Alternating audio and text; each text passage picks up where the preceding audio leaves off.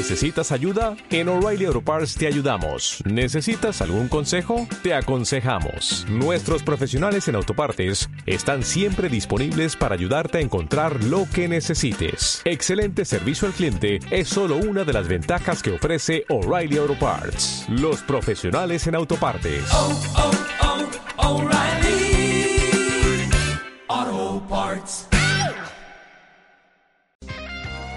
Es la noche más oscura, de la hora más oscura, y nuestro destino es intentarlo todo hasta el fin. Cuando empiezan a jugar los sueños, nos escuchamos. Vivir en blues. Les damos la bienvenida a quienes nos sintonizan a través de Radio Perspectiva de Clase de Argentina y Radio Aucán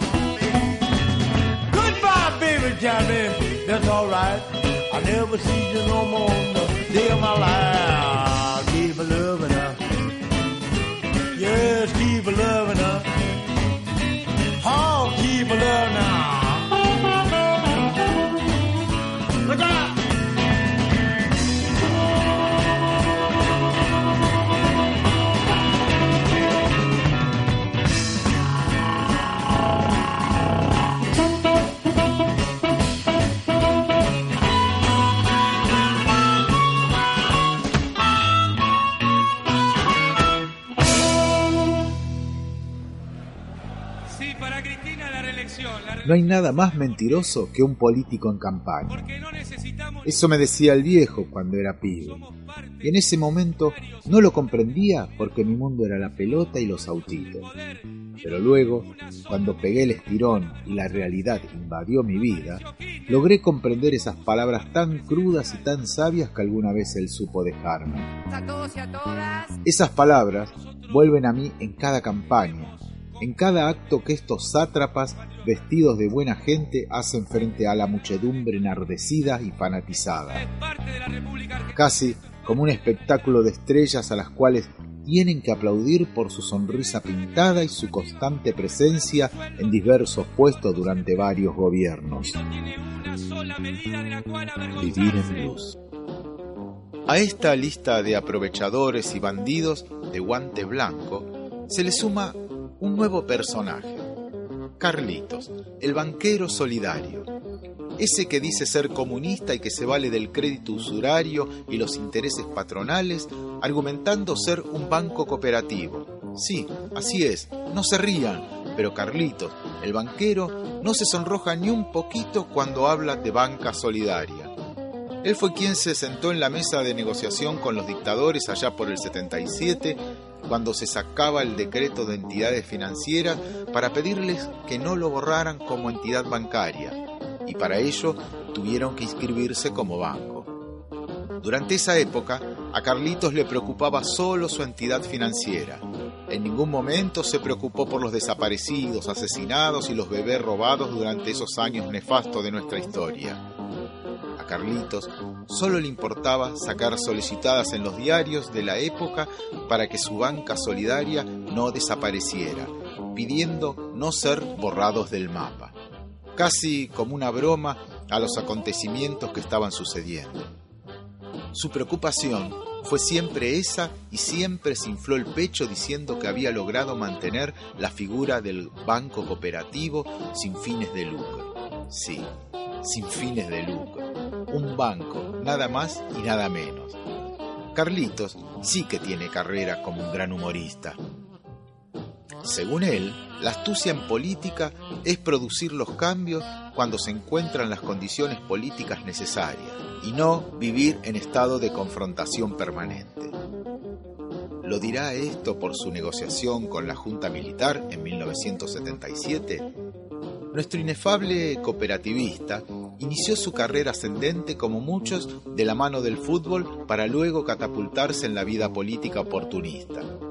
Participó activamente del festín del neoliberalismo de los 90 y se benefició con la devaluación del peso argentino a manos del dólar allá por el 2002.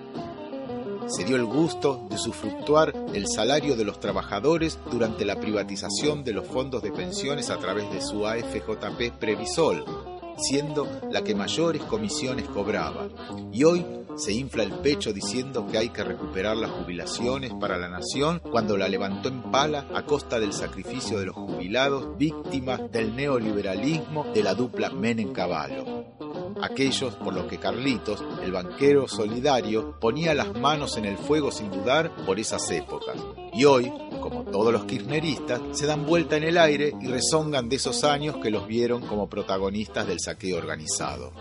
El partido que preside el banquero solidario tiene sendas demandas cajoneadas en la justicia electoral en los que tratan sobre el no poder justificar los fondos de campaña, malversación de fondos y abuso partidario, y los balances parecen demostrar que son una clara muestra de ello. El honesto Carlitos también estuvo relacionado con la causa del triple homicidio de la efedrina, y aún no ha explicado por qué el fallecido Sebastián Forza emitió cheques de su banca solidaria e inclusive fue aportante a su campaña en el año 2007. A esta lista de tristemente célebres personajes ligados a situaciones de defalco de fondos públicos se le suma la señora Eve de Bonafini, que emitía cheques de esa entidad a pesar de figurar en situación irrecuperable ante el Banco Central. Por casualidad, todos los expedientes terminan en manos de los jueces expertos en cajonear causas de personajes ligados al aparato gubernamental como Yarvide. ¿Qué podemos decir?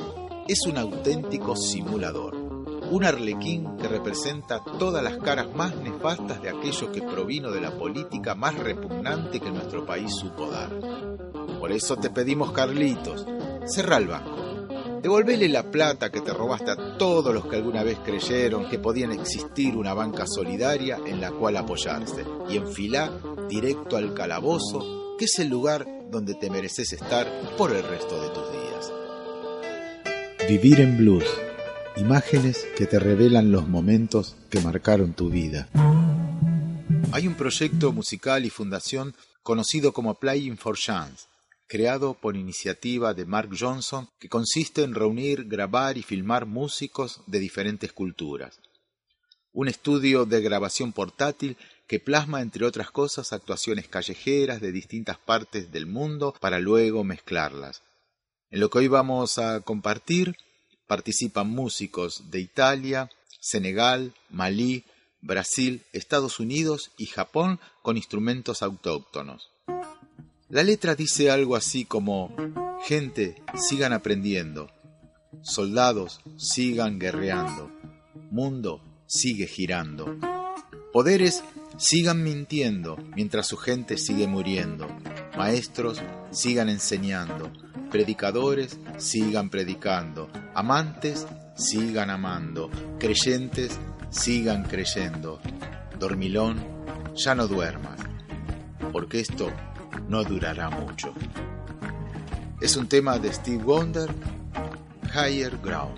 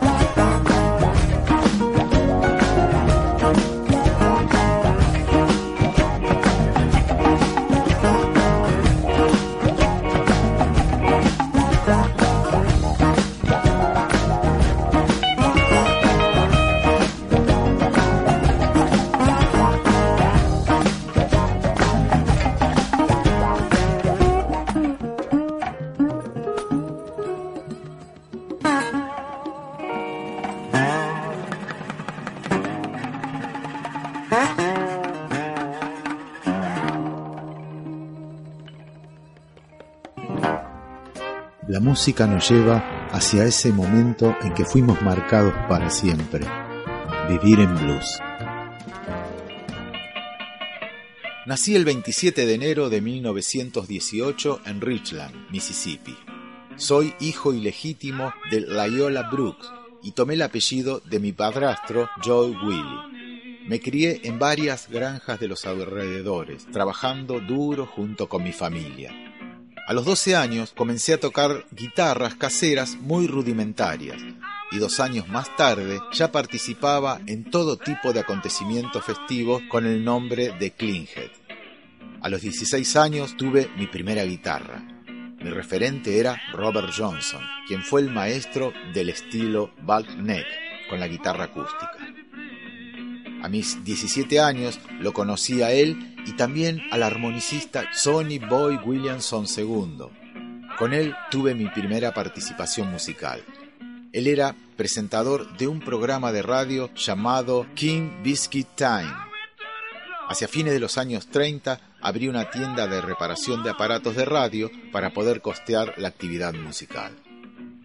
Participé en el ejército entre los años 43 y 45 y retorné a Richland, Mississippi, donde entré en contacto con mi primo, Homsin Shame, para que me ayude a realizar representaciones con diversos músicos de la escena del blues local. Pero la recesión que en aquella época sufrió el blues me obligó a volver a Jackson, donde trabajé como disc-jockey. Este empleo me permitió conocer al gran Big Bill Hill, el cual me convenció de que vaya a Chicago para grabar. Hacia 1951 me trasladé a Chicago y luego de merodear la escena local terminé formando mi primer grupo llamado The Broom Duster, llamado así en honor a un tema que había hecho el genial Robert Johnson llamado Dust My Broom. Tocaba junto con el saxofonista G.T. Brown, en el piano Johnny Jones y en la batería Odie Payne. Contábamos con la colaboración esporádica de mi primo, Homesick James. Gracias a mi admiración por el estilo Neck del genial Robert Johnson, me convertí rápidamente en el máximo exponente de esa técnica, pero con la guitarra eléctrica. Mi carrera se basó fundamentalmente en su técnica y su forma de tocar. Esto lo amplifiqué con el sonido particular con las raíces del Delta y modernicé el blues del Mississippi repitiendo e insistiendo el riff de Dust My Broom hasta la saciedad.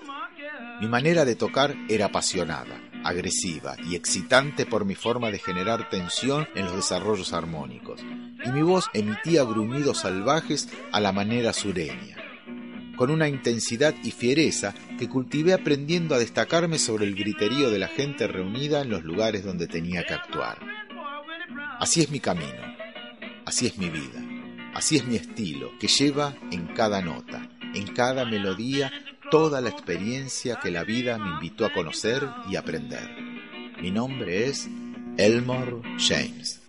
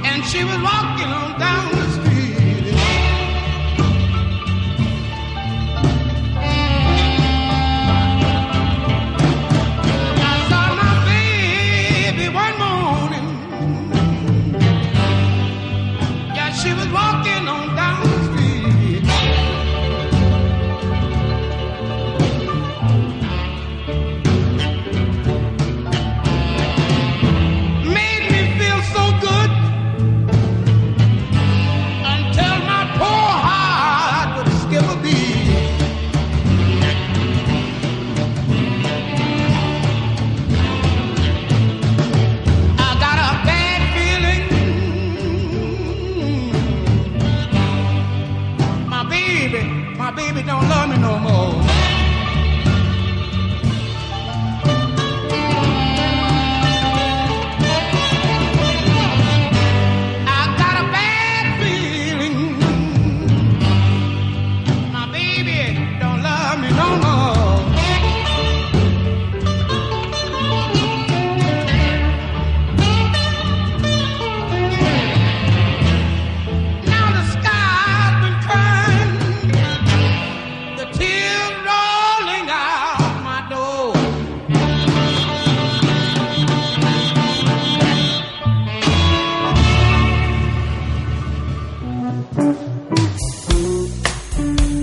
En Blues.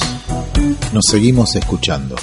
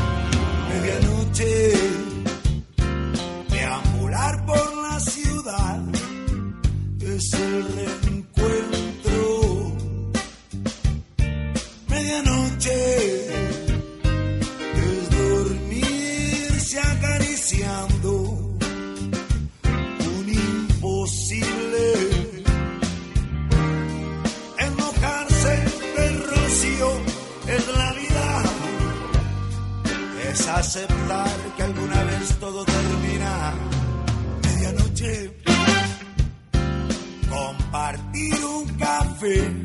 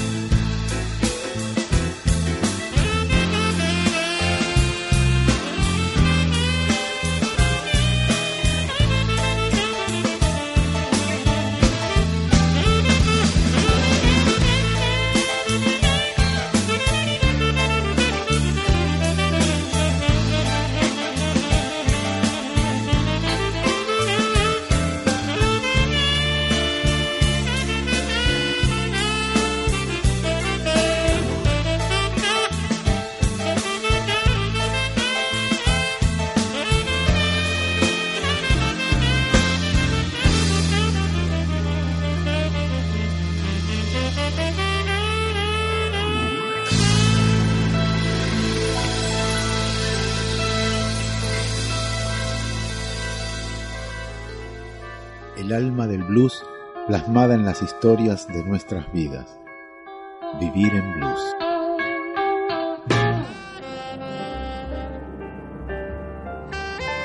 Uno sabe los límites que te demarcan tanto sistema como sociedad. Hay veces que los límites sociales se contraponen con el marco legitimado que impone el sistema. Sabemos de infinidad de leyes a la medida de favorecidos por esta maquinaria y de muchos más que han sido muy perjudicados en pos de un capricho o un interés de quien concentra todo el poder. También sabemos que estos desequilibrios son las primeras manifestaciones tanto de injusticia como de violencia que van por debajo de la mirada de quienes prefieren hacer la vista gorda a la hora de realizar un análisis y un diagnóstico social. No es para nada auspicioso para los que gobiernan hacerse cargo de la falta de trabajo digno, de la precarización del trabajo a través de la vulneración de derechos y leyes laborales. Tampoco les es sencillo admitir que gracias al desvío de fondos públicos hacia áreas y personas que pertenecen al poder de turno, como así también la usura del patrimonio del pueblo, conllevan a que sectores como el de la educación, la salud y la alimentación se vean como tiendas de campaña en esta debacle que se encarga de desbalancear los derechos y acentuar las falencias con la calidad y frialdad que solo un profesional con guantes blancos sabe hacer para que la responsabilidad, el juicio, los reproches y las culpas siempre recaigan sobre los más desafortunados que este sistema relega y posterga. Es más sencillo y más fácil cortar por el hilo más delgado. Esta sociedad está ávida de conseguir un responsable urgentemente para poder tapar sus propios defectos y necedades. Y en esta estamos todos involucrados, todas las esferas, todos los participantes, los gobernantes, las autoridades judiciales y represivas, los medios de comunicación y los ciudadanos todos tenemos un grado de responsabilidad y de compromiso por el cual nuestra sociedad está atravesando. Llueven los casos en los cuales el brazo represivo del poder está involucrado en cosas oscuras que nada tienen que ver con la genética para la cual proclaman haber sido creadas. Cuando esto sale a la luz, estos salen a la cacería de un chivo expiatorio al cual inculpar. Todo esto se da en un marco que auspician los medios de comunicación que van en busca de contar una historia. No la verdad, sino contar algo que revista de verosimilitud para calentar el encendido mediático para mantener atentos a los receptores de estas falacias que se vuelcan malintencionadamente.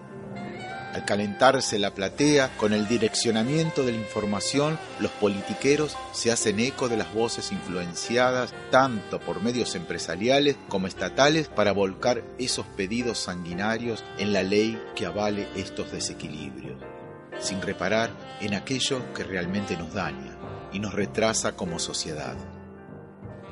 Y ahí llegamos a la culminación de esta obra macabra, que es el sistema carcelario el depósito de la realidad social y el espejo de todas las falencias que este sistema nos brinda. Un verdadero hoyo en el cual se intentan ocultar y tapar todas las miserias y necedades que los encargados de administrar el defalco social quieren darnos. Las cárceles son un submundo, un ámbito oscuro en el cual se refugian y se acentúan todos los desequilibrios que el sistema engendra es una suerte de escoria de resentimientos y falacias que nuestros gobernantes construyen para tapar todas sus cagadas, como meter la mugre abajo de la alfombra, que a la larga termina por mostrarse sin remedio. Y ahí, ahí ya es tarde para todo.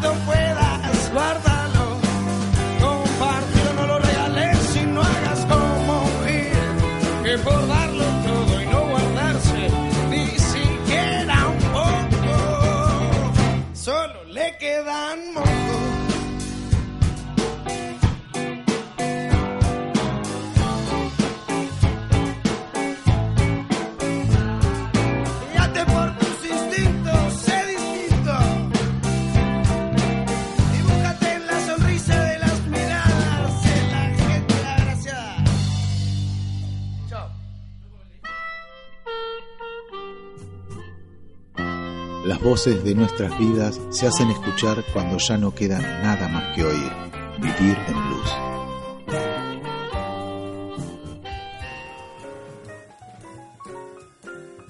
En las cárceles conviven el abanico de injusticias y descalabros, de violencia y rabia, de poder y despotismo. Como si se tratara de un pavo real que nos exhibe sus colores para ocultarnos la realidad. En su cúpula represiva radica todo el acervo cultural fascista que emana y desparrama hacia sus crías todo el odio y desprecio por la vida y los valores que serían necesarios para edificar una sociedad mejor. Muy lejos estamos de tener una herramienta capaz de lograr que las personas que tuvieron circunstancias erróneas o cometieron equivocaciones graves puedan tener un sitio donde enmendar sus conductas y encaminar sus vidas. En las cárceles hay de todo, como en la sociedad misma. Cada caso es un mundo diferente, una historia aparte. Pero hay un punto en común que une esta constelación de injusticias y es que este sistema se encarga de engendrar cada vez más desigualdad, cada vez más desequilibrio, cada vez más desprecio por las diferencias basadas en lo económico, que nos lleva a cosechar en nuestra sociedad el odio, la avaricia, la codicia y ese camino que muchos decidieron emprender de la salvación personal a costa del esfuerzo ajeno, el famoso sálvese quien pueda, habilitando a quien sea más oportunista a pisar las cabezas de los más débiles. En ese escenario se cocinan las peores recetas que dan como resultado una sociedad que solo castiga el resultante, sin reparar ni reclamar por las condiciones que generaron todo ese comportamiento de desborde que muchas veces nos dejan sin respiro. Muchos dirán, no sabes lo que es que un chorro te apunte con el arma y te obliga a darle todo y luego te dispare. Ese tipo merece la cárcel. Estamos de acuerdo, pero ninguno se puso a pensar cuáles fueron las circunstancias anteriores a ese hecho que llevaron a un tipo a tener un arma en la mano y salir a robar en nombre del consumo de manera desesperada. Y es que nunca reparamos en esa injusticia primaria, en ese desequilibrio que causa más desequilibrio y más odio. Y es que sería mucho más sencillo atacar las causas que padecer las consecuencias, para ejecutar a los autores materiales sin siquiera juzgar a los que engendraron estas conductas sociales por el camino de la corrupción y el desfalco de nuestra sociedad. cuánto más fácil es mandar a la horca a un pibe que sale a robar, desesperado por salir a recaudar para consumir y en el medio se lleva puesto a varios con el plomo de sus balas. Es súper sencillo. Lo encerramos en nuestras cárceles y en muy poco tiempo tendremos como resultado una persona peor, mucho más resentida y con su técnica perfeccionada. Y es que no reparamos en que todos somos víctimas de esta injusticia. Sí, todos, así como somos víctimas de la corrupción que se encarga de quitarle el plato de comida a un pibe porque su padre no tiene un empleo digno. O en las escuelas públicas no hay docentes con salarios acordes al tiempo que son cada vez más grandes los subsidios a la educación privada. Tampoco son dignas las condiciones en las cuales trabajan los médicos en el sistema de salud pública y cada vez son más los permisos de aumentos en las prepagas. Se hace imposible para gran parte de la población acceder a una vivienda a través de un crédito, pero los bancos ganan cada día más, beneficiados por las medidas y las leyes que el gobierno les otorga. O sea, seguimos siendo víctimas de lo que este sistema no nos da. Y ese es el caldo de cultivo. Son muy pocos los que pueden hacer equilibrio en esta cornisa filosa y no caer al vacío.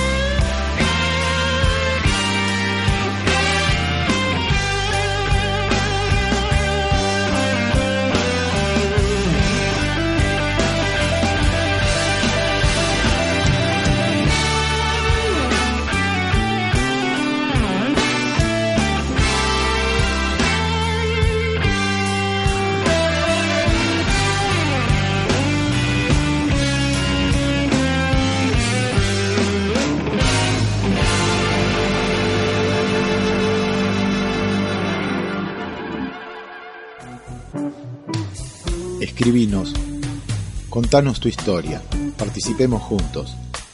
Por Facebook, a Radio Perspectiva de Clase.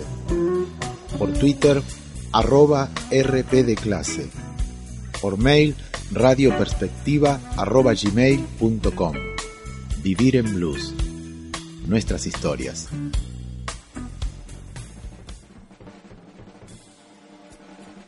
El sistema penitenciario es una ventana a la morgue. Si gran parte de los ciudadanos no pueden acceder a los derechos básicos que legítimamente les pertenecen, imagínense dentro de este sistema expulsor qué posibilidades puede haber para un convicto cuando sale de prisión. Abundan los casos en los cuales las condiciones en las cuales se rehabilitan los presos son más que inhumanas. Muchos piensan en este punto que se pudran ahí dentro. Pero me permito recordarle que dentro de un sistema injusto y desequilibrado, ¿quién tiene la razón y quién no? ¿Acaso alguno de ustedes puede ser capaz de juzgar a alguien sin conocer sus raíces, su historia, sus faltas? Piensen por un minuto nacer en un hogar en donde sus viejos se pelean a diario porque ninguno consigue trabajo. Se terminan separando por las peleas. Tu viejo se la pasa tomando alcohol por la depresión y cuando volvés de la escuela lo encontrás borracho, tirado en el piso, revolcado en su vómito. Vos necesitas una mano para hacer la tarea y tu mamá se fue de su casa a vivir con otro hombre. Y vos, en lugar de ocuparte en el estudio y la infancia, terminás pateando la calle para juntar un peso para poder comer. Al tiempo que ves como hay tipos que afanan a lo grande y se la tiran encima en autos lujosos, pisos en Puerto Madero y pilchas carísimas. Y para colmo de males, te lo hacen ver como el camino del éxito. ¿Cómo quedas ante toda esa barbarie? Te aseguro que hay casos muchísimo peores que este. Y te puedo asegurar que no muchos son capaces de eludir tamaña mojada de oreja de nuestros gobernantes y empresarios. La rabia y el odio nacen ahí. Crecen sin parar y como los sentimientos pasionales carecen de razonamiento. Muchas veces esa bronca sale disparada para lugares impensados, equivocados, y cada vez son más crudos y terroríficos los resultados. Lamentablemente, pagamos en la lucha de pobres contra pobres porque somos presas fáciles en la cacería impuesta por nuestras autoridades. La bronca se esparce por toda nuestra clase y no sabemos cómo dirigirla ni hacia quiénes debemos apuntarla. Bueno, bajo esas condiciones de vida, no muchos salen bien parados y terminan por ser títeres de esa falacia, aportando un grano de arena más a la justificación de la represión dentro de nuestra sociedad. Esto se apaña desde el gobierno, pasando por los medios de comunicación y hasta por los propios ciudadanos, que avalan la llegada de más mano dura que lo único que hace es instaurar más las mafias e institucionalizarlas porque más policía en las calles es eso, ni más ni menos. Y dentro del sistema carcelario, la situación no es distinta. Es más, se agrava, ya que al ser un mundo atravesado por el abuso de poder y el desborde de la brutalidad represiva, la mafia enquistada se puede ver mucho más. No importa que remuevan una y otra vez al director de turno. En las bases está consolidado el sistema represivo y mafioso dentro de las cárceles de nuestro país. La corrupción se ve acentuada y las muestras son más que obvias. Son a plena luz del día. Las ves cara a cara, sin vergüenza alguna a ser demostrada. No hay decoros para las autoridades. Ahí todo vale desde cobrar un extra para recibir una ayuda del exterior, pasando por el regenteo de la prostitución y las drogas, los permisos y las salidas a personas que no han sido beneficiadas con la escarcelación, los arreglos con quienes militan políticamente para el aparato político del gobierno de turno, los beneficios adicionales y lujos para los presos famosos o con algún grado de poder la elevada tasa de suicidios y muertes accidentales inexplicables y tantas cosas más que no podríamos terminar por explicarlas acá. Lo cierto es que en este submundo se expresan todas las conductas que están ocultas en el afuera del mundo carcelario. Dostoyevsky nos dice que una sociedad se juzga por sus presos. Yo agregaría que una sociedad se juzga por el grado de corrupción de sus gobernantes, porque ahí está el gen de toda la maldad, de toda la destrucción, de toda la violencia que darán como resultado una sociedad desequilibrada, fracturada y de rodillas ante quienes quieren que no nos demos cuenta de lo que nos están haciendo. No podemos darnos el lujo de darle la espalda a los derechos que ganamos con el sudor de las luchas a lo largo de nuestra historia. No podemos dejar de lado el compromiso por más que nos ofrezcan una vida más cómoda y más sencilla. Este sistema nos mostrará siempre la zanahoria de una vida mejor, pero jamás nos dejará tranquilos y nos hará trabajar como burros en el fango para hacernos creer que más allá está el paraíso esperándonos. No hay nada más duro que estar del otro lado de los barrotes, porque sentís que no tenés ningún grado de libertad. Les propongo que piensen un momento. Si a ustedes, que van a sus trabajos, en el mortal transporte público todos los días, que pagan sus altísimos impuestos que determinan que su salario no llegue ni al día 20, que hacen larguísimas colas en un hospital para ser atendidos, que mandan a sus pibes a una escuela que en invierno no tiene calefacción y que tienen que contar con la suerte de su lado para que no se caiga a pedazos. Les pregunto algo. ¿Qué es la libertad? Los invito a que juntos luchemos para conseguirla. Hasta la próxima.